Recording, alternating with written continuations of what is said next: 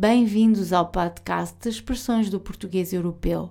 Para saber mais, visite o nosso site sayitinportuguese.pt. Já em episódios anteriores falámos da importância do mar na vida dos portugueses. E a expressão de hoje vem na continuidade de expressões do tipo navegar à bolina e chegar a bom porto.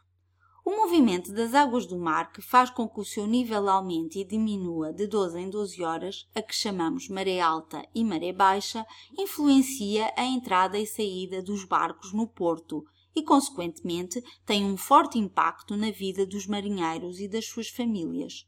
Não espanta, portanto, que o sentido figurativo que a palavra adquiriu tenha que ver com o bem-estar psicológico ou disposição de um indivíduo. Assim, quando queremos dizer que estamos satisfeitos, de bom humor e bem com a vida, dizemos que estamos de maré.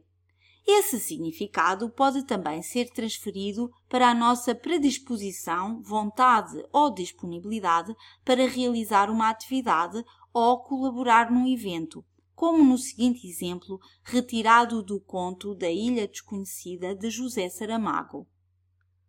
Ocupado como sempre, estava com os obsequios. O rei demorava a resposta. E já não era pequeno sinal de atenção ao bem-estar e felicidade do seu povo, quando resolvia pedir um parecer fundamentado por escrito ao primeiro secretário, o qual, escusado seria dizer, passava a encomenda ao segundo secretário, este ao terceiro, sucessivamente, até chegar outra vez à mulher da limpeza, que despachava sim ou não, conforme estivesse de maré. Despachar ou responder, afirmativa ou negativamente aos pedidos feitos ao rei, dependia, de acordo com o narrador deste conto, da disposição da sua mulher a dias. Podemos até substituir a expressão sem mudar o sentido da frase, dizendo despachava sim ou não, conforme estivesse bem disposta ou não. Também podemos dizer que estamos ou andamos em maré de sorte ou de azar, como nos seguintes exemplos. Ando em maré de azar. Oh, por quê? Ultimamente tudo me corre mal. Primeiro perdi as chaves de casa, depois o passo do autocarro e agora a carteira. Tenho que ir à bruxa. Não vais acreditar. Comprei cinco raspadinhas e em todas elas me saiu dinheiro. Não queria acreditar na minha sorte. Epá, parece que estás em maré de sorte. Não queres fazer uma vaquinha comigo para jogarmos no Euro Milhões? E há ainda a frase remar contra a maré, que significa enfrentar grandes adversidades ou ir contra a corrente ou o status quo.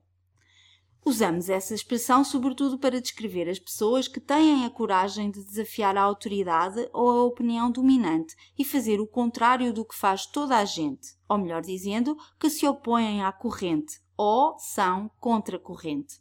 Eis um exemplo de uso. Os brasileiros pararam de remar contra a maré e renderam-se aos inúmeros benefícios do comércio eletrônico.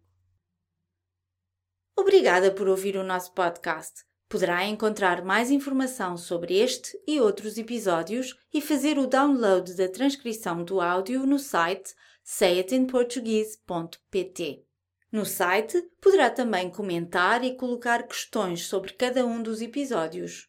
Se gosta deste podcast, por favor ajude-nos a divulgá-lo, recomendando-o a outras pessoas e partilhando-o nas suas redes sociais. A visibilidade de cada um dos episódios aumenta cada vez que fizer um like ou o partilhar. Também agradecemos se fizer uma recensão no iTunes. Até para a semana!